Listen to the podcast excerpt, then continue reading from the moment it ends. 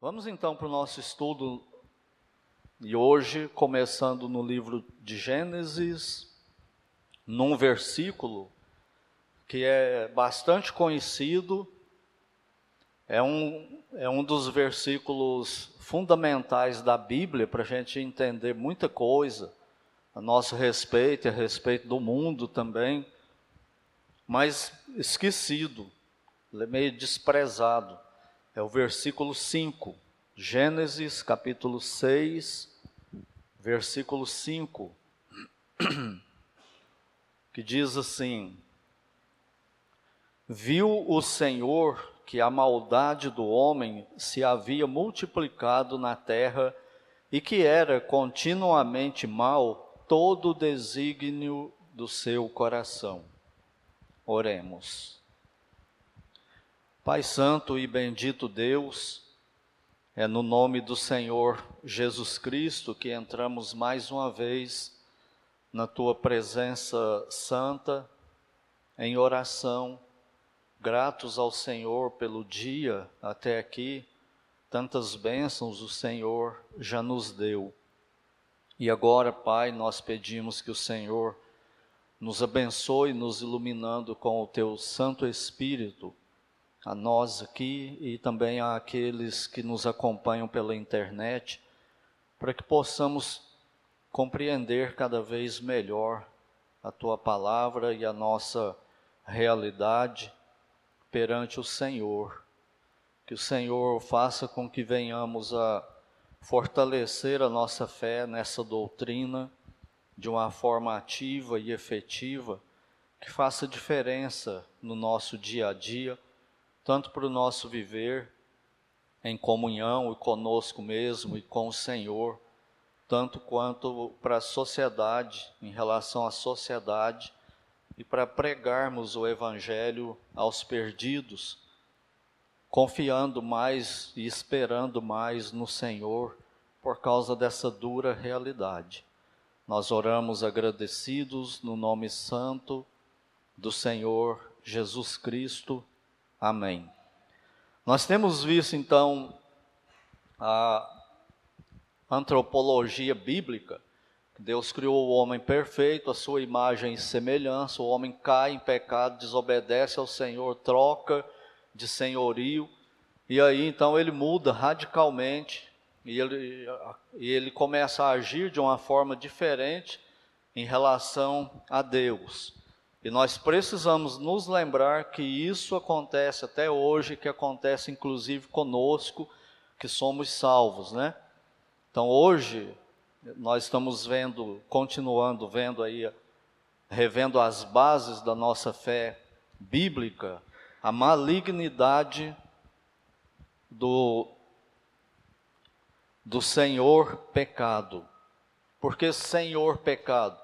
Porque quando Adão cai em pecado, ele troca de senhor. Ele, antes o senhor dele era Deus, ele estava submisso e aceitando a autoridade de Deus, fazia só a vontade de Deus, ele não tinha vontade própria, mas só obedecia a Deus. E depois da queda, ele muda isso. Então agora ele passa a obedecer a quem? Pecado, que passa a habitar nele.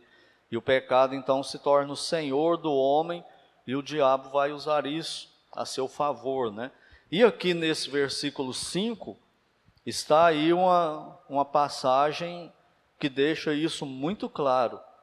Quando diz aí no versículo 5, viu o Senhor, não significa que Deus, que isso pegou Deus de surpresa. Que Deus está lá e de repente ele olha e fala, olha só como que ficou o homem. Não, ele está afirmando, ele está mostrando para nós, mostrando para o próprio ser humano como que, que ficou a raça humana. Para que a gente não se esqueça disso. E é isso que faz a gente viver perto de Deus, né? Aqueles que têm consciência dele. Então Deus está dizendo que a maldade do homem se havia multiplicado na terra. Então hoje, como que é essa realidade? Mudou isso aqui? A maldade do homem se multiplica na terra ou diminui? Ela se multiplica. Sabe por quê?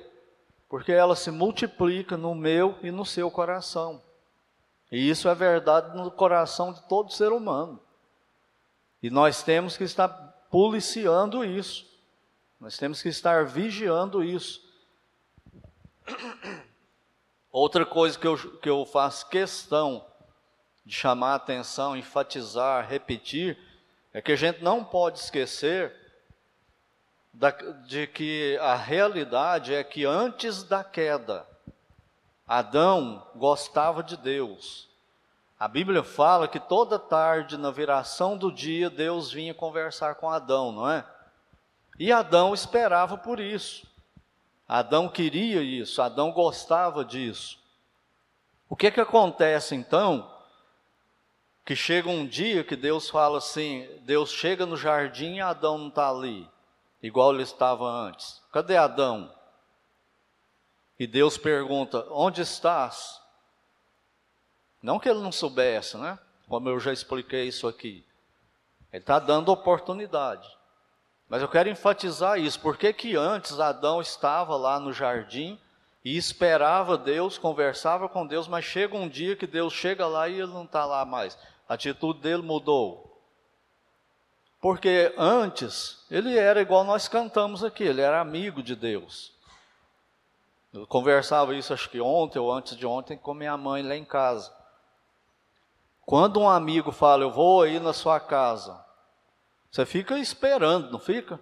Você passa a contar os dias, torcendo para que passe logo, querendo até que ele antecipe o dia que vai chegar, não é? Por quê? Porque é amigo.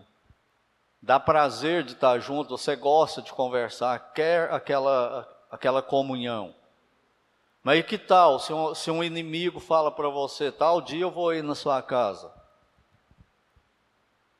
Você tem o mesmo prazer, a mesma atitude, a mesma benevolência? Claro que não. Você quer que ele não vá. E se puder, quando ele chegar na cidade, você viaja. Você dá um jeito de sair fora dele, não é? É isso que aconteceu com a raça humana em relação a Deus e a queda. Antes da queda, o homem era amigo de Deus e gostava de Deus. Depois da queda, o homem se torna inimigo de Deus. E toda vez que ele pensa em Deus ou que alguém fala de Deus para ele, ele se sente mal. Entenderam isso? Pegando a ilustração aí do amigo humano, quando alguém fala para você, conversa sobre um amigo seu que vive longe, que mora em outra cidade, talvez, você fica lembrando dele e gostando, não é? Mas quando alguém chega e começa a falar de um inimigo para você, não, vamos, vamos mudar de assunto. Entendeu o que, que acontece quando nós tentamos falar de Cristo para o incrédulo? Nós estamos falando para ele de um inimigo dele. Que ele vê Deus assim, como inimigo. Ele não gosta de culto, ele não gosta de oração, ele não gosta de Bíblia, ele não gosta que fale de Deus para ele. Entendeu agora por que, que é assim? É por causa da queda. Nós não podemos esquecer disso. Irmãos e irmãs, depois que nós somos salvos, essa maldita natureza pecaminosa continua em nós ainda, inimiga de Deus exatamente como sempre foi. E é por isso que nós temos dificuldade. Dificuldade de orar. Quanto tempo você ora por dia? Se, se tiver junto com um amigo, você faz força para estar lá com ele, não é? E por que com Deus não é assim? Porque a nossa natureza é inimiga de Deus. Vir para os cultos. Por que, que é tão difícil? Vir para culto. Porque a nossa natureza não gosta de culto. Vai, eu vou, vou repetir isso pela milionésima, bilionésima vez. Ele vai para o serviço, vai para a escola, vai para a festa, vai para casamento, vai para passeio, vai para tudo. Doente, com dor, aguenta horas e horas, mas um culto, qualquer coisa para Deus, não, não aguento não, estou muito mal, não vou não. Não se iluda, é a natureza pecaminosa. E Deus sabe, Deus conhece quando a coisa é justa. É verdade que em muitos momentos nós, nós vamos estar maus. Igual agora, tem, tem irmãos e irmãs da nossa igreja e das outras igrejas que estão enfermos, tiveram um acidente de carro indo para a igreja e não pode estar lá. Em alguns casos de enfermidade, tá, é até melhor que ele não esteja lá mesmo. Agora, a nossa natureza pecaminosa, ela usa essas coisas mais do que a gente imagina. E em muitas e muitas vezes o motivo não é justo. A pessoa aguentaria o culto, aguentaria aquela atividade espiritual. Entenderam isso? Só que a nossa natureza pecaminosa, que não gosta de Deus, que é inimiga de Deus, ela vai passar a perna em nós, se nós não ficarmos espertos. E aí nós vamos controlar o nosso pensamento, nós vamos pregar para nós mesmos ao contrário. Nós vamos pregar para nós mesmos assim: ó, eu não posso ir para o culto porque eu estou doente por causa disso, por causa daquilo. Então é, é certo, não estou em pecado, estou muito bem eu e Deus. Aí vai começar a pregar o contrário, se iludindo.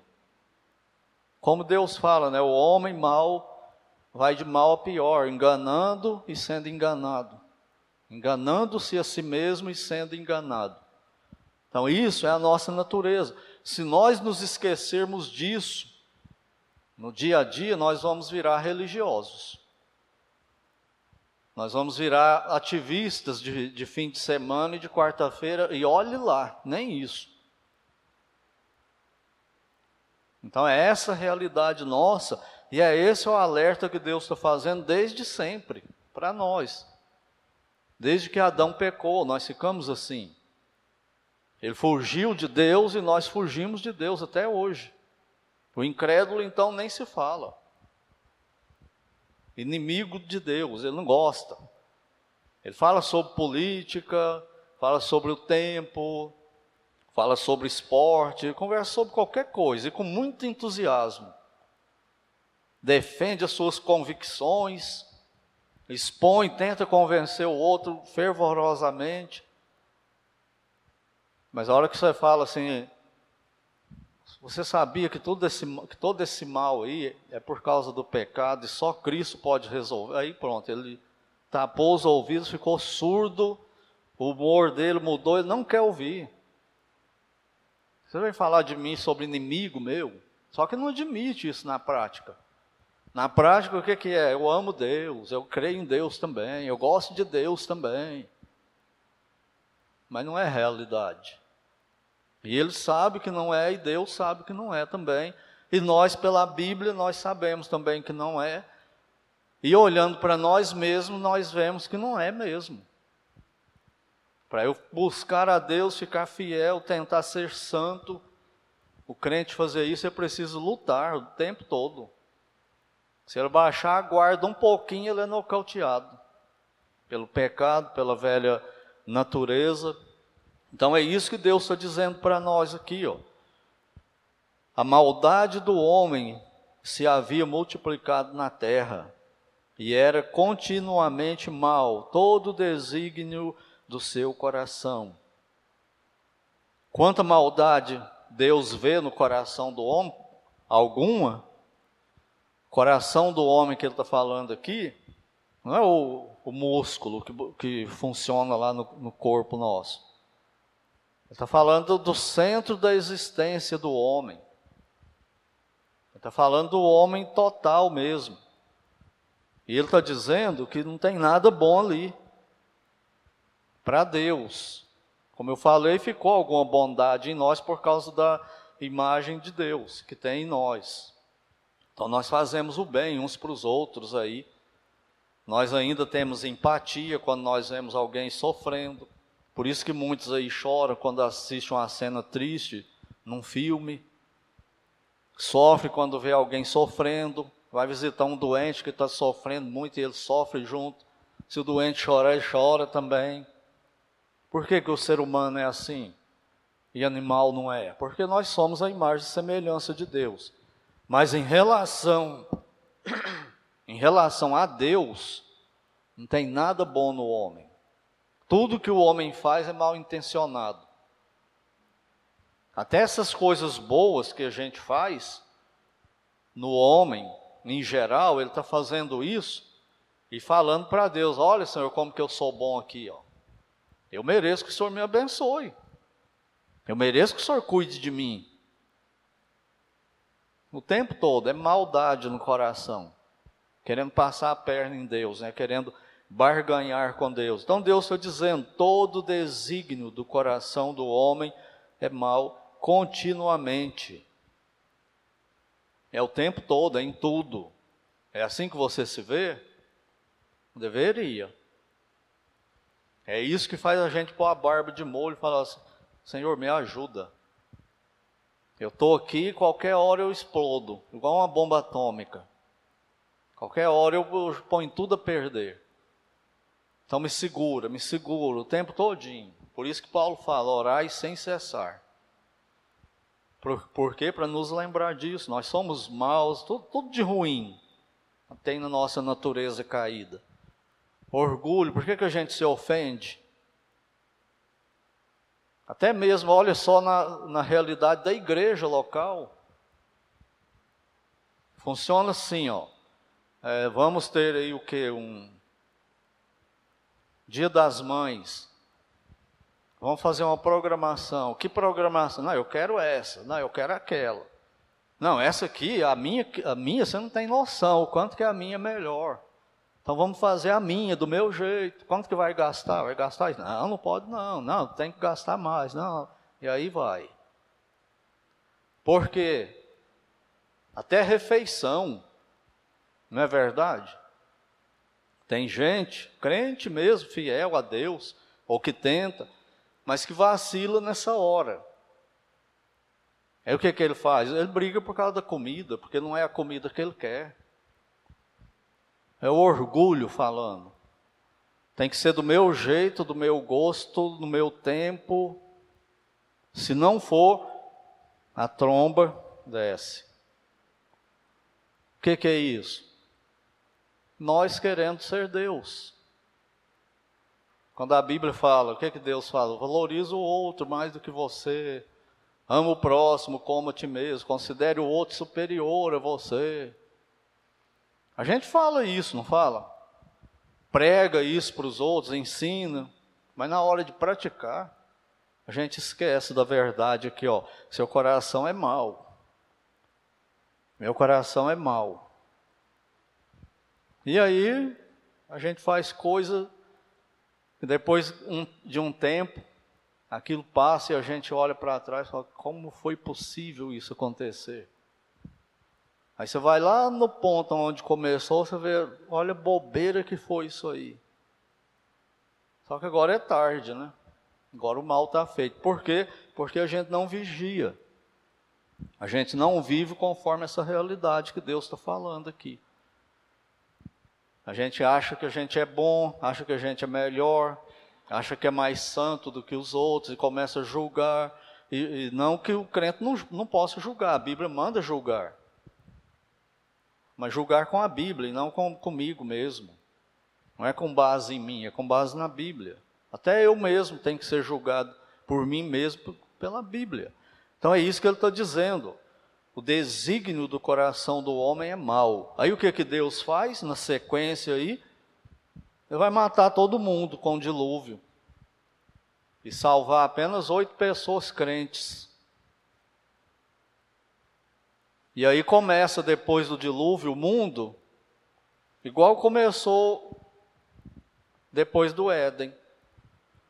Quando Adão sai do Éden com Eva, eles saíram pecadores, não foi? Mas justificados, salvos porque eles aceitaram a expiação que Deus fez, matando os animais, fazendo roupa para eles. Então, o derramamento do sangue dos animais, como tem em toda a lei, ele, ele expia os pecados, ele cobre os pecados, até a vinda do Messias. Então, olha só, no mesmo dia que o homem cai, ele sai da comunhão com Deus, entra na, na história humana aqui no mundo. Um casal de crentes que conheceram pessoalmente Deus, falavam com Ele igual nós estamos aqui, ó.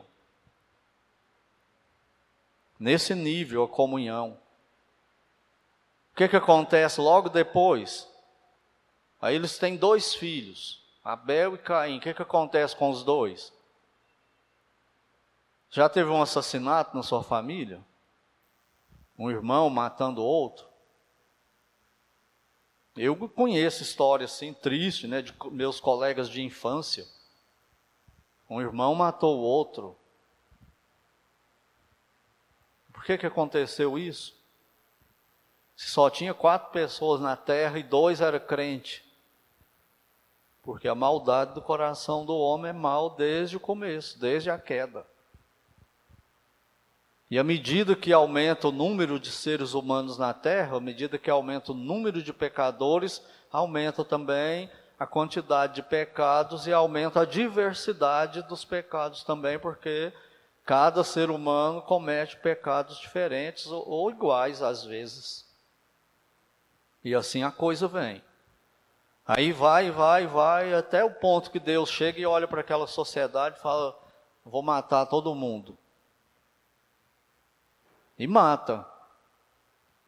E começa tudo de novo com oito pessoas salvas. O que, que acontece logo depois? A humanidade de novo corrompida. E assim vem. E isso vai acontecer de novo. Quando passar o período da grande tribulação, no final da tribulação, Deus julga o anticristo, ele, Cristo vem na segunda vinda dele para a terra, mata o anticristo, ou joga ele vivo no inferno com o diabo e o falso profeta no lago de fogo, aliás, e julga as nações. E aí ele joga todo mundo contra ele nas trevas. E começa o milênio com milhões de crentes, só crentes do mundo inteiro o que, que acontece no fim do milênio? Outra rebelião contra Deus, de Gog e Magog, querendo acabar com Deus de novo. Querendo ir lá em Israel pegar o Messias que está reinando e acabar com ele. De onde surgiu esses incrédulos que não gostam de Cristo? Os filhos dos crentes que foram nascendo durante o milênio. É igualzinho. É muito comum acontecer assim, ó, chega um casal de missionários num lugar e começa um trabalho e aí fica lá algum tempo. Pessoas são convertidas. Vamos imaginar assim, uma, hipótese. Chega o um casal de missionários sem filhos e fica ali naquele, naquele local pregando o evangelho, convertem-se várias pessoas casadas e não. E aí, depois de um tempo, depois de dez anos, tem vários incrédulos lá. Entre eles, de onde eles surgiram? Os filhos dos crentes que nasceram. Filhos dos missionários, filhos dos irmãos da igreja. Mas só tem um punhado de incrédulo lá no meio e outros crentes não tão fiéis, junto com esses incrédulos, aí começa tudo de novo. É assim que é o mundo. Sabe por que, que tem a, a guerra lá da Ucrânia? Sabe por que, que tem? Por que, que, a, que o, o, exército da Rússia invadiu a Ucrânia e está lá jogando bomba e querendo matar todo mundo? Por causa disso aqui. Ó por causa do pecado.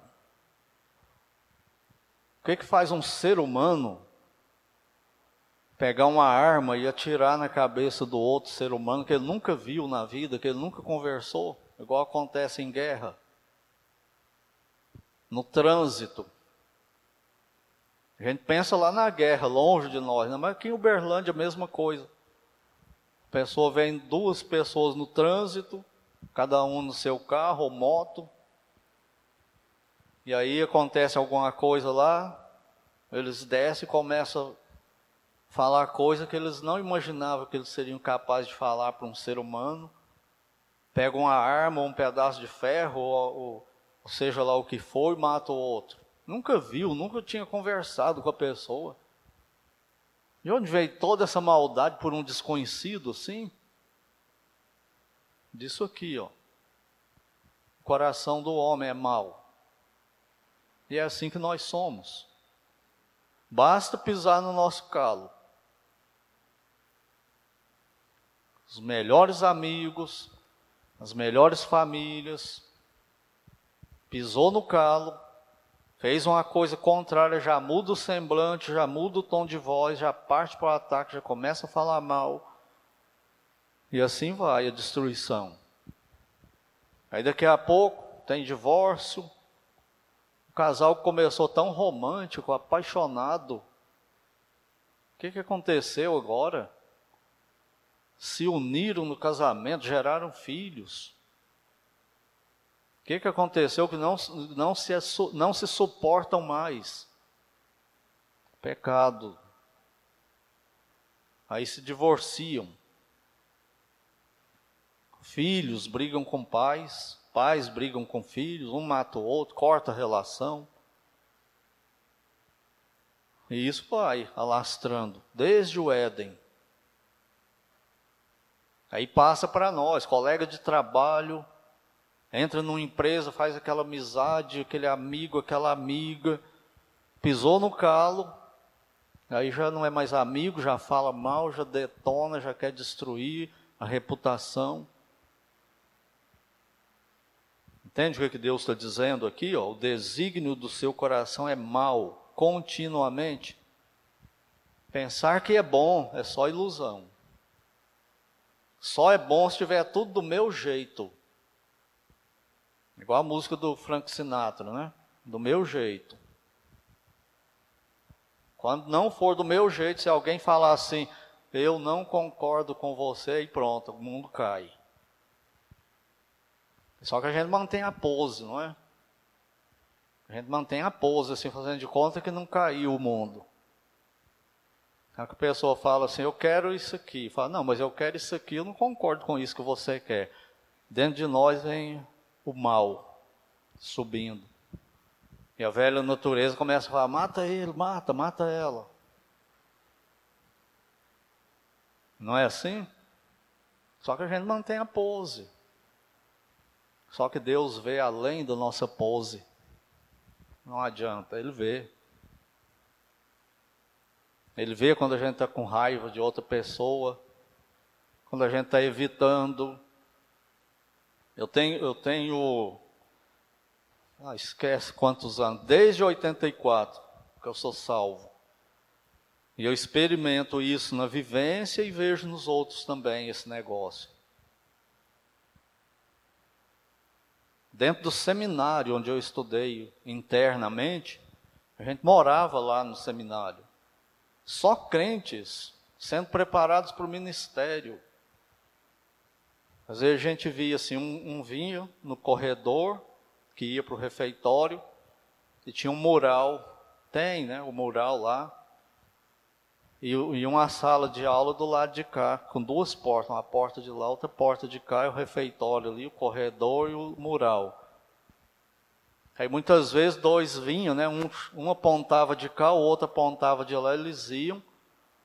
Um parava no mural, ia olhar, o outro passava. Você acha que Deus não vê isso não? Por quê? Para não falar com o outro, é com raiva a maldade do coração. Não falo com você. E às vezes o outro que vinha de lá entrava na sala, né? E esse aqui falar graças a Deus e continuava, ele passava, saía por aqui e vida que segue. Mas na hora que chega no culto, pede fulano para orar, Senhor Deus, em nome de Jesus, nós te amamos, ó Pai. E Cristo fala: estou a ponto de vomitar vocês da minha boca. Ele nos conhece. Por isso que eu falo, gente, Gênesis é um dos livros fundamentais da nossa fé. Se, se você esquecer Gênesis e errar Gênesis, o resto está perdido. Comprometeu todo o resto. E é aqui que Deus começa a falar para nós o que nós somos. Então o ser humano, ele ficou desse jeito depois da queda de Adão. Não se iluda, e eu também tento não me iludir, que a gente gosta de Deus. A gente ama Deus. Os salvos, né? Nós gostamos, nós amamos. O nosso problema é o mesmo de Paulo em Romanos 7. Eu sei que a lei de Deus é boa. Eu sei que é espiritual, eu sei que Deus é bom, mas eu tenho uma coisa dentro de mim que não gosta de nada disso. Só que eu faço de conta que eu gosto, principalmente em público. Mas eu não gosto. Se Deus me soltasse, eu voltava para o mundão, para o pecado. Talvez nem ia ser tão depravado, imoral, violento como os outros, mas não queria saber de Deus. A questão é no nosso coração. E isso é tão real e tão, tão vergonhoso para nós, quando você para e começa a refletir nisso. Por isso que muitas vezes a gente não gosta de refletir nessas coisas. A gente gosta de mensagem, fala, você está bem, Deus vai te abençoar, você vai ficar rico, vai te curar todo mal. Isso aí a gente gosta. Mas quando ele mostra para a gente o que, que a gente é, aí você tem que cair de joelho e falar: Senhor, eu sou isso aí mesmo, me perdoa. Só que eu sou tão miserável que eu não quero ser, mas eu não consigo. Eu luto e luto, mas eu caio de novo. E é isso que Deus quer em nós, reconhecer isso. É ver essa realidade, saber que eu não tenho poder para mudar isso em mim. Aí eu tenho que correr para Deus. E a gente vai vendo isso aí, ó, no dia a dia. Não é verdade? A gente faz uma dívida assim, ó, de dois anos pagando 200 reais por mês, cada um na sua realidade, né? 30 reais por mês, 50, e vai aumentando conforme a condição. Aí faz uma dívida de 800 reais, dois anos.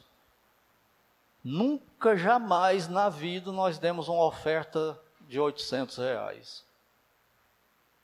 Mas falamos, né? Nós falamos que a oferta para a obra de Deus é mais importante do que aquilo que eu comprei e pago 800 reais em 24 vezes, não é?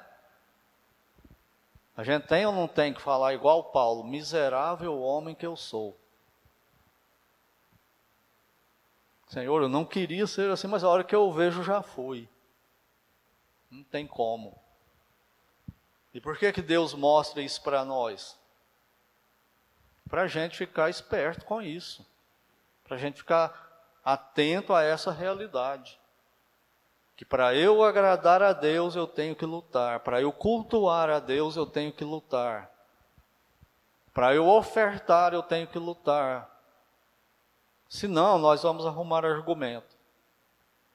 Nós vamos arrumar argumento bíblico contra o dízimo, nós vamos arrumar argumento bíblico contra a oferta, nós vamos arrumar argumento bíblico contra frequentar culto, contra ler Bíblia. Nós vamos fazer, nós somos mestres em pecar.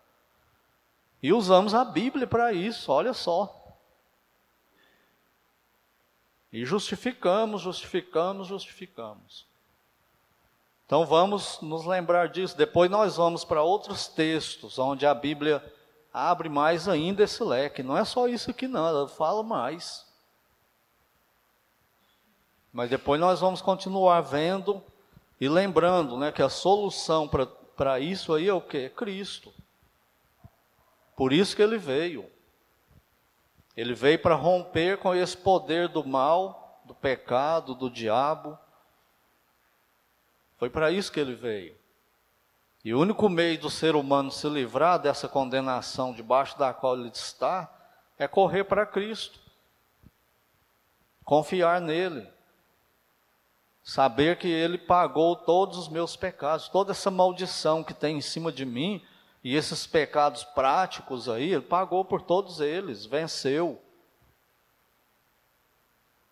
Não tem outro jeito, não é com religião, não é com com guardar sábado, com não, com não comer carne isso, carne aquilo, não é com fazer isso, fazer aquilo, que eu vou resolver esse problema, é com Cristo. Ele resolveu esse problema. Então, se você não tem Cristo, corra para Ele. Se você é só um religioso evangélico, cheio de teologia, igual o diabo. O diabo é cheio de teologia. Se tem alguém que conhece Bíblia aqui na terra, é o diabo. Ele dá de 10 a 0 em qualquer um de nós, ele põe nós no chinelo. Se tiver um concurso bíblico entre nós todos aqui contra ele, ele ganha. Ele não erra uma. O que, que adianta isso para ele na prática? Nada. Só para condenar ele mais ainda. Então, se você é só um religioso evangélico, arrependa-se. Renda-se a Cristo. Corra para Ele. Porque você está debaixo da condenação. E se não é nem religioso evangélico, se nem religioso é, é condenado do mesmo jeito. Descendente de Adão igualzinho, está na mesma condenação. Arrependa-se também. Cristo é a solução para isso. Ele falou: Vinde a mim, todos que estáis cansados e sobrecarregados, e eu vos aliviarei. Está cansado de pecar? Está cansado dessa realidade? Ou vai continuar nela hipocritamente, ou vai correr para Cristo. Corra para Cristo. Que Ele perdoa qualquer um que correr para Ele, clamar a Ele por, por arrependimento, por salvação e por perdão. E Ele salva. E que nós crentes continuemos essa luta, né? Que ela não vai parar, não, ela vai só ficar pior, mais intensa a cada dia, para sermos fiéis ao Senhor.